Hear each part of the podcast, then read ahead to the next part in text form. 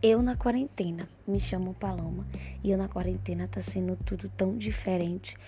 Eu não sei mais acordar muito cedo. Antes eu acordava 7 horas, hoje eu acordo de 8, 9 horas da manhã. E às vezes até mais tarde, porque não tenho mais aquela rotina que eu tinha antes de acordar cedo para estudar.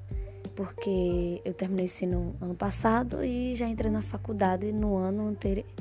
No ano, esse ano, no caso, 2020.